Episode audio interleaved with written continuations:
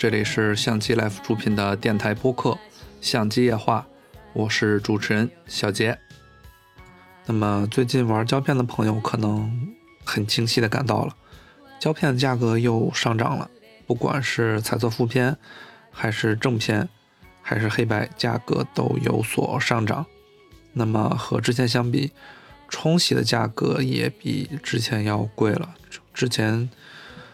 早一点可能冲扫一卷在二十五到三十左右。如果你去拍彩富或者正片，冲洗的价格比之前都增加了五块到十块左右。那么大家都觉得哇，胶片现在真的是拍不起了。但是我们今天要聊的主题是，年轻人都应该来玩一玩胶片。听起来这个话题很不合时宜，但是我个人觉得，其实现在反而是玩胶片或者说去尝试用胶片拍照一个非常适合的时期。为什么呢？之前胶片就是它本身从主流，呃离开主流是有原因的，因为它在呃这种便利性啊，在各方面都被数码所取代了，比如说它的成像过程。对吧？你总是要冲洗，总是要扫描出来，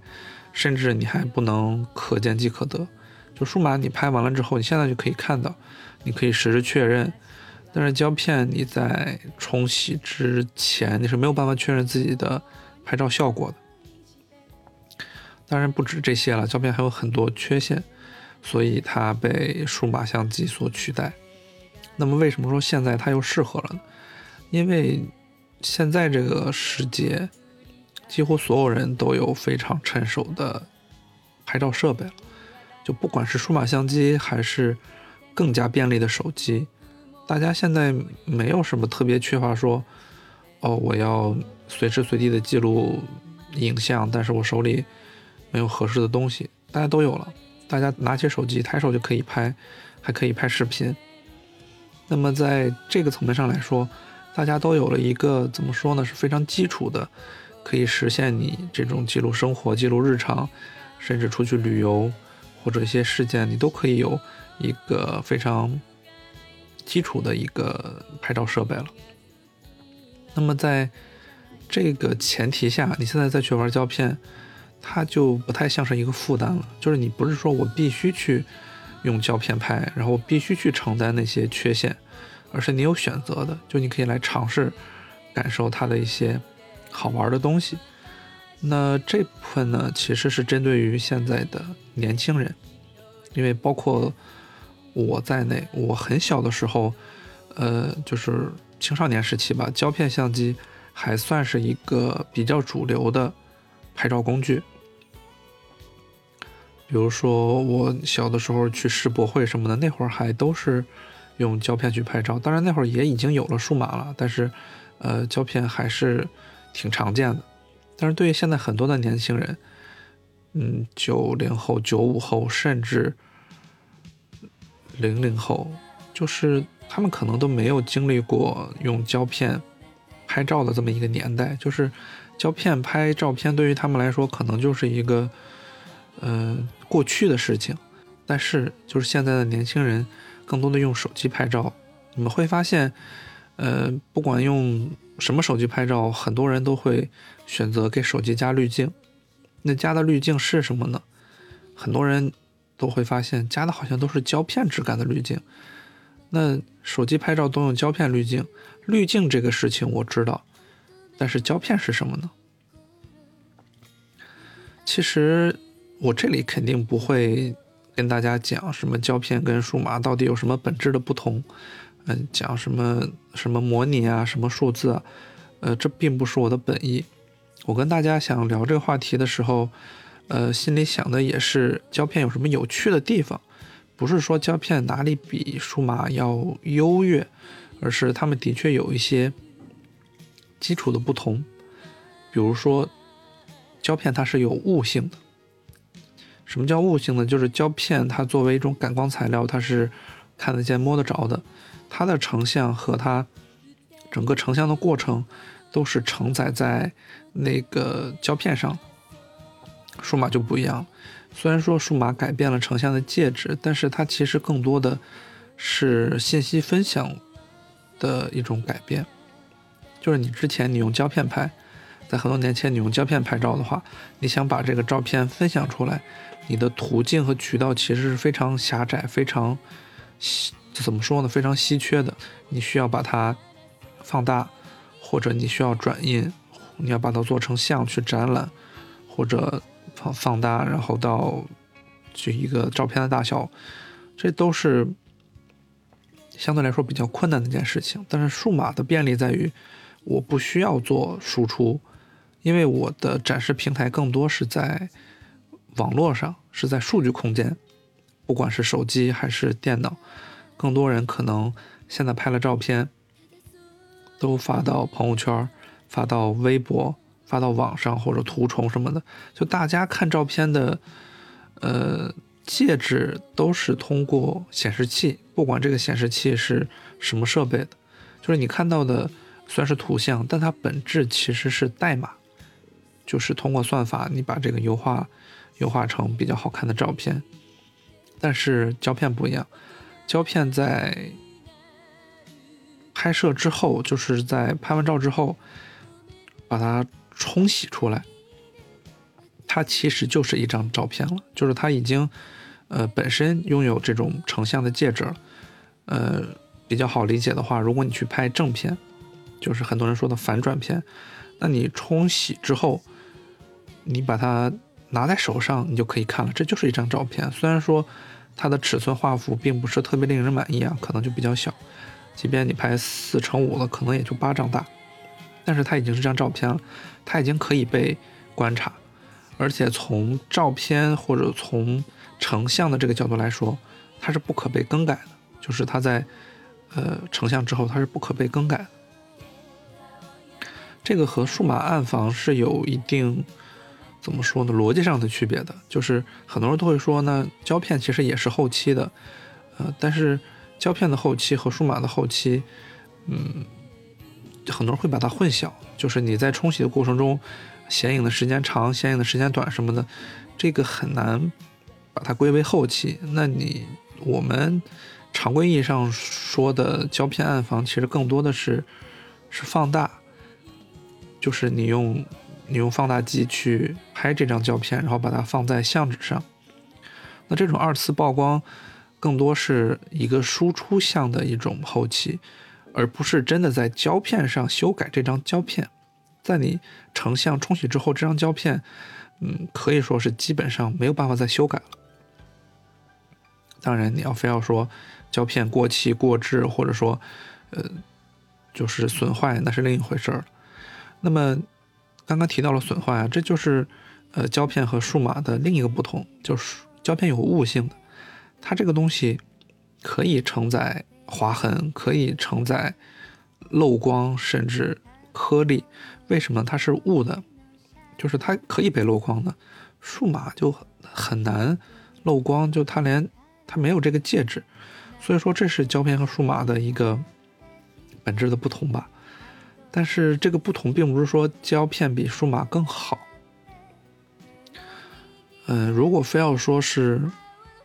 优劣的一点的话，可能在我心里拍胶片会更重要一点，因为胶片它不只是一段数据。你拍出来之后，冲洗出来之后，你拿着胶片，你就会觉得很有意思。这就是一连串的照片已经呈现在你的面前了，尤其是黑白，尤其是呃彩色的这种正片，它会给你这种感觉更强烈。就你手里拿到的已经是照片了，当你在拍照的时候，你也会在想，那我拍到的会是什么样子？但是数码，它的数据的优势就在于这个数据是可以被。修改的，那么很多人老会提到宽容度啊，或者说是动态范围什么的，就是呃夸张一点讲，其实他们更看重的就是修改这段数据的冗余能力，就是我怎么去剧烈的修改这些数据，呃，最终出来的图像不会特别糟糕，就是我它本来没有这么红，但我让它变得特别特别红，饱和度特别特别高，它也没有溢出，也没有偏色，那其实归根结底考量的是这个数据。可以承载的这个这种修改的幅度，但是胶片不一样的在于，你拍完之后，这张照片冲洗之后，它就已经是张照片了，它已经很难去修改了。那你在拍这张胶片的时候，那个瞬间、那个地点、那个时空、那个时候你的所思所想，那个时候你看到的东西，那一刻都已经被凝固下来。我觉得这是比数码更浪漫的地方。那么，尤其是现在数码发展的方向，就更多是拍出来会很灰，然后你需要通过肉文件去把它，嗯，后期的更加鲜艳。那当然不是这种不好啊，这种其实是一种代表了更先进的发展方向。但是对于我个人来说，我觉得它没有那么有意思，对我觉得它没有那么有趣，并不是它不好。那么这也是我呃推荐很多年轻人尝试玩一玩胶片的原因，就是你没有见过那个东西。你没有经历过那种，呃，那么浪漫的成像，其实有点可惜，并不是说啊，大家都要回头去玩胶片，这种历史的倒车其实也蛮无聊的。但是，这种你没有经历过的东西去尝试下，是真的蛮有意思的。为什么呢？因为它代表了一个无法回溯的时代，就是那个时代就已经过去了。那个时代那么多杰出的产物，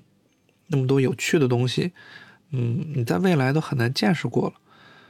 嗯，尤其，呃，对于相机来说，我认为相机它不只是记录图像的工具，当然这是它最重要的属性，但它的意义绝不只是记录图像，更多的是它还它还是这种，呃，相机发展的历史、影像文化。人类机械光学这种技术的进步，就像一个琥珀一样，它把之前发生的这些全都凝固在了当时生产的那些相机上。比如说那些经典的胶片相机，现在你再回头看，它们仍然都很有价值。这种价值不只是工具的价值，它还承载了我刚刚说的那些东西。它更像是器具，就是工具的美。和你人类生活的这种交织在一起的一种浪漫的载体，这是我很喜欢过去的胶片相机和拍胶片的原因之一。那胶片相机可以有非常经典的型号，嗯，数码相机特别经典的型号，你会发现它会越来越少，倒不是说它不经典了，是因为它越来越大众化了，越来越。工具化了，就比如说，再到现在手机，大家可能就记得比较怎么说呢？早期的那些诺基亚的拍照手机，但是到现在，手机更新换代这么快，每一台手机拍照都非常好，非常棒。但是在不断的迭代中，大家都把这种手机拍照的这种功能当做一个突出的卖点，但是在回顾一段时间。你再回去看，你再用三年前发布的手机去拍照，好像是不是就有点有点傻，就没完全没有必要。而且你为什么要用之前那个手机去拍呢？它的成像质量也完全不如现在的新手机。但是胶片这种东西，呃，它有意思的地方在于，你回头再去用之前发布了三十年、四十年的这种相机。再去用这个工具去拍照，虽然它的操作比较没有手机那么方便，操作可能有些繁琐，有些复杂，然后胶片还要去冲洗，它成像的过程你也不是那么的熟悉。但是正因为这种可能，却让这件事情变得更有意思，因为这就是它最独特的意义，它可以承载时间对它的冲刷。你你现在再回头看，之前过去那些大家觉得已经老掉牙的、淘汰的、落后的胶片，你如果从玩的角度，如果从玩的角度去接触他们，会觉得他们都非常有趣。比如说，不同时代会有不一样的相机诞生，像胶片相机的后期一些自动对焦的，呃，很精巧的小相机，比如说美能达的 TC 一。你会看到，在开机的时候，那个镜头缓缓地伸出来，然后电机机械的声音慢慢的，呃，把那个镜头推出，然后咔嗒到位，然后你去拧它的光圈儿，嗯，按它的每一个按键，你会觉得哇，这个东西设计的真的是太巧妙了，太美妙了，太有意思了，就充满了机械的美，充满了光学的美。但这种东西，嗯，不不是说没有办法在现在的手机上看到了，而是现在的手机它就不是一个专门为拍照而诞生的设备啊。然后它的成像方式。它的机械结构也发生翻天覆地的变化，就不太能看到这些老旧但非常精妙的东西了。再比如说，呃，之前的皮腔相机，之前的这种座机啊，大画幅，你你会你会感觉到这里面的很多东西是非常有趣、非常有意思的。而这些器具和玩的乐趣是手机很难给你的。那手机的拍照乐趣就是我随时随地可以记录影像。然后后期我可以套各种各样的滤镜，这是手机的方便的地方，这也是手机的乐趣之一。但是，嗯，我觉得这种乐趣不应该是单一的，就是你在任何时候，你的乐趣，你拍照的乐趣、摄影的乐趣都应该是比较多元的。就是我既可以享受手机拍照的便利，但我去尝试下玩这些手动的胶片相机，玩这些。精密的机械玩具，它也是一种乐趣。那这种多元的乐趣，我觉得，嗯，我更喜欢。我更喜欢这种多元的不同设备、不同器材，给我提供不同的这种感觉。那我觉得要比单纯的说，我就拿着手机拍，拍完之后可以套滤镜，要来的丰富。这里并不是说手机套滤镜不好啊，我是说，嗯，如果你去玩过去那些老相机，它会。让你感觉更丰富，为什么呢？那你用现在的手机，其实不管用苹果还是用安卓，不管是用 vivo 还是 oppo 还是三星，那总的来说体验是大同小异的嘛。嗯，拍下来的照片可能大差不差，然后后期大家又会套差不多的滤镜，对吧？不是用 visco 就是。用一闪，要么有些人会用纯粹摄影胶片，什么用 normal，但是大家可能套的滤镜都差不多。那在这个程序上，这个仪式上它是相同的，大家都要干一样的事情，我就会觉得有点没有意思。那我再去玩之前的胶片的时候，你可以做的选择有很多，就是佳能的相机和尼康的相机。虽然同样他们拍胶片，但是他们玩起来的感觉是不尽相同的，那就会有各自各自会有各自的乐趣。这里说的不是说仪式感啊，不是说仪式感比手机更多，而是说你在玩胶片的时候，你的选择更多，然后每个不同的选择带给你的感觉都是呃非常迥异的。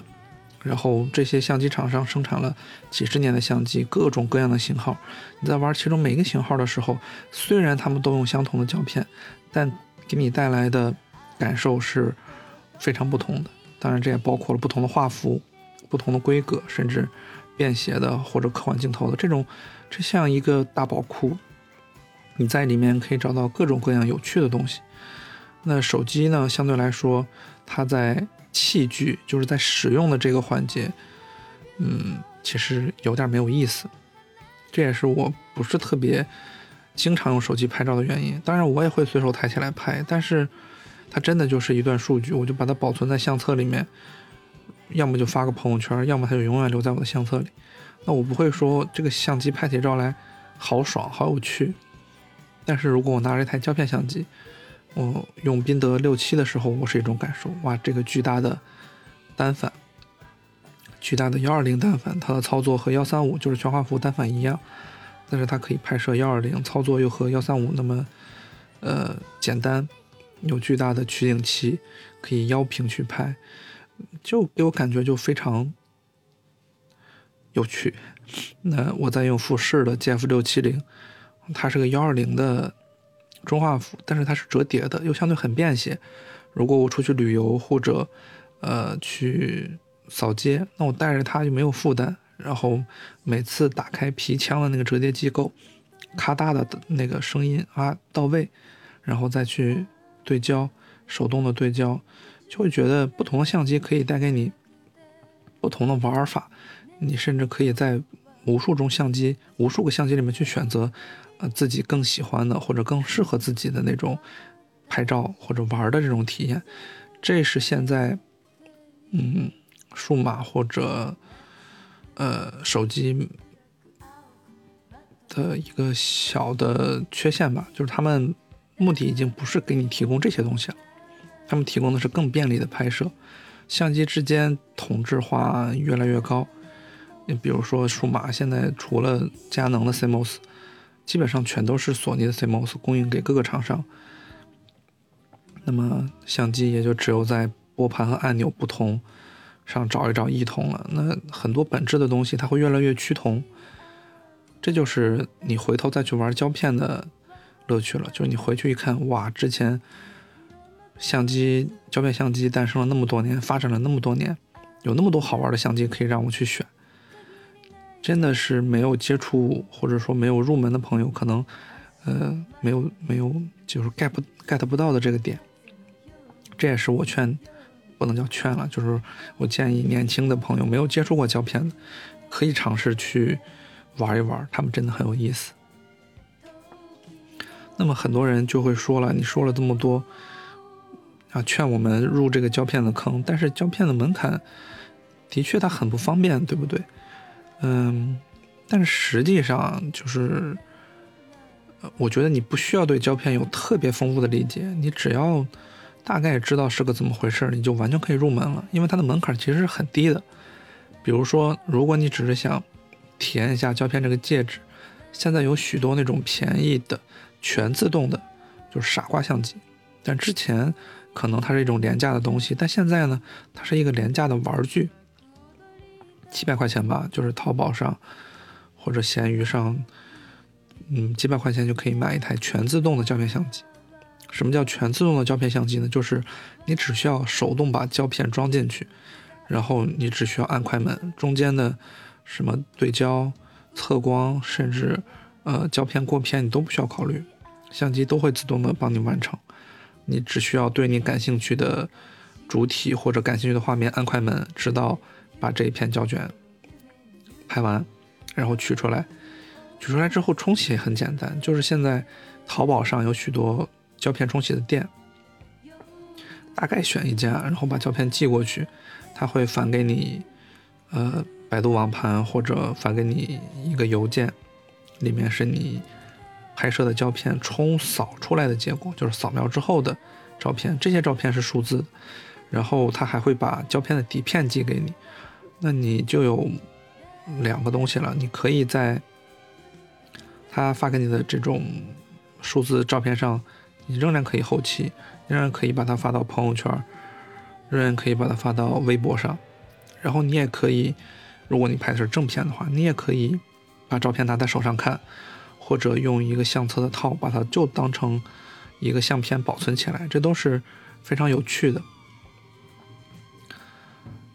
这是门槛相对比较低的一个玩法。那你如果想要尝试一些不同的相机，你只需要在不断的拓展你拍的这种机型就可以了。其实，即便是全手动的相机，用起来也没有那么难。比如说对焦和测光吧。嗯，测光呢，就是现在手机上都有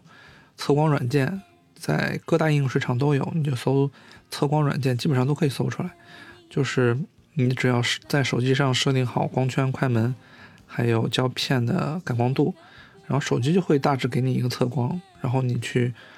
把这些测光数值应用到你手里的这种全手动的胶片相机上，然后再手动去对焦，其实没有那么困难。尝试拍一两卷之后。你就会变得非常娴熟，而你全手动拍照的时候，那种快感也是非常特别、非常独特的一种体验。其实还蛮简单、蛮轻松的。嗯，再说了，如果你要玩到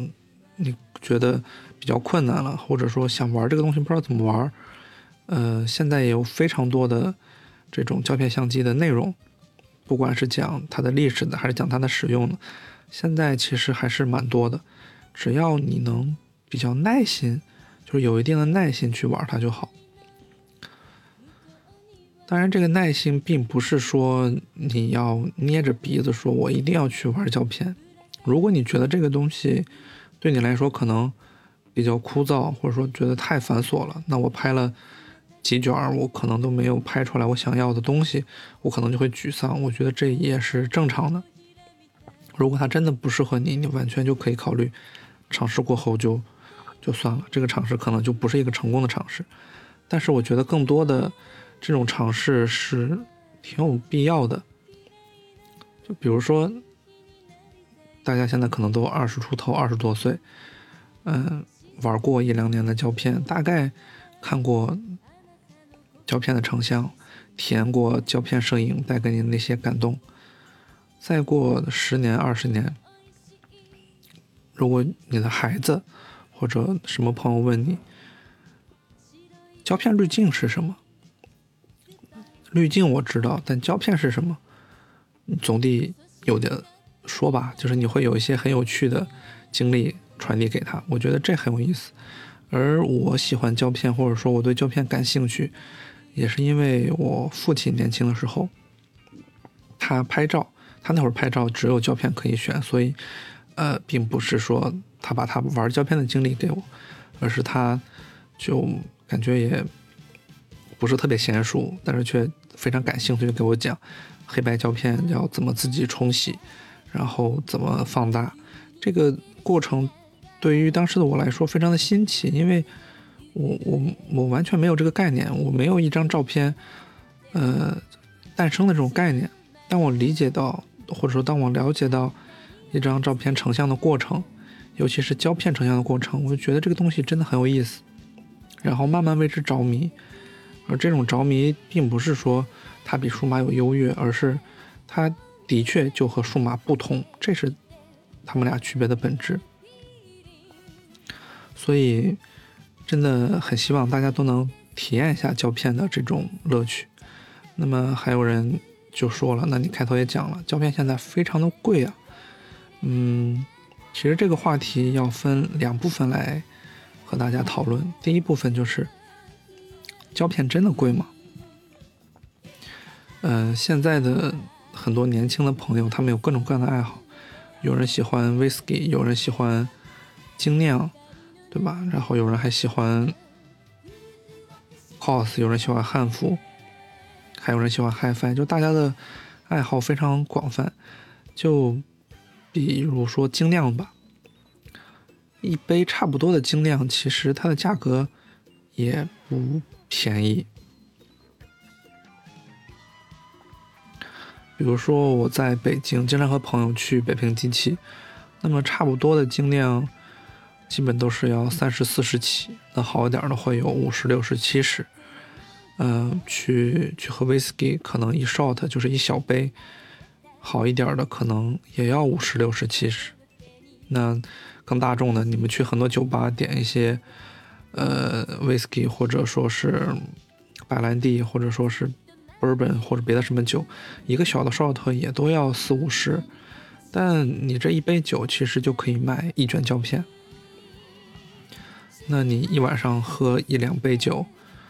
你就可以拍一两卷胶片，在一两卷胶片，如果幺三五来说，就是一百多张胶片。其实它并没有那么快的被消耗的。如果你一个月可以拍三卷胶片，你其实已经可以记录很多内容了，可以记录很多地点。其实从这个角度来说，它真的贵吗？它又没有那么贵。你不会拍很多照片的话。它的消耗成本并不是非常的让人难以接受，当然它在涨价，而且未来的趋势也在涨，嗯，这个是没有办法回避的，而且也没有办法挽回的。但是对于现在来说，它的价格还真的没有到说完全拍不起，或者我拍一卷胶片就像嗯烧钱一样，因为它只是真的换了一种形式。陪伴在你的身边，你拍下来的胶片它都是雾的，它不是代码，它是活生生的，可以放在你的干燥箱里，放在你的书架上。如果你拍正片的话，你可以时常把它拿出来看，可以对着太阳看，对着灯看，或者打灯箱，你都可以再感受到你拍这张照片时的那个心情，嗯，再回想起那个 moment，这个。比烟、比酒那种消耗过后只留下致癌和对肺不好的这种消耗要好很多。所以，我觉得很多人抱怨胶片，呃，是一种习惯性的抱怨。当但我也觉得胶片很贵啊，我但我不会抱怨，因为我会想，那我在拍每一张的时候，我就会更加认真的去构图，更加认真的去测光，去调整它的曝光，争取让每一张照片都不会浪费掉。那我觉得要比担心它涨价更有意义。当然，可能有一天的确涨到了，真的就拍不起了，我可能也会选择不再拍胶片了。但是今天还没有到。那个时候，我觉得现在拍胶片仍然是一件很有意思的事情，而且对于现在很多用数码和手机拍照的朋友们，就像前面我说的，很多都会用胶片模拟、胶片滤镜，但是你在用这些模拟、用这些滤镜之前，如果你见识下真正的胶片，是不是会让你对？胶片后期或者胶片模拟的理解会更深、更好，或者说更丰富呢？那么，这是我最近的一个小想法，就是觉得大家都应该去尝试拍一拍胶片。如果你们不知道怎么入门的话，不知道入门该选什么相机，不知道入门该选什么胶片，哪里去买，哪里去冲洗，你们如果有这方面的问题的话，那我考虑再单独做一期关于胶片入门的指南，当然很可能做出来是一种指北啊。但是如果大家对这个真的很感兴趣的话，呃，我的确考虑再做一期关于胶片入门的。嗯，不是一个非常技术性的东西，但是起码也可以为大家的入门扫清一些障碍。那么今天就聊这么多。这两天我也在和听众朋友们做一些调查，比如说大家喜欢什么时长的，那大家可能反馈半个小时到一个小时比较合适，太长了可能听不进去。那么最近做的几期我都会把它限制在三十分钟到四十分钟左右。如果有朋友想听特别时长的，或者听更短的，欢迎你和我反馈。那么今天的播客。就到这里，希望你们能继续拍胶片。我是小杰，感谢大家对相机野化的喜欢，感谢大家的收听，那么我们下期再见。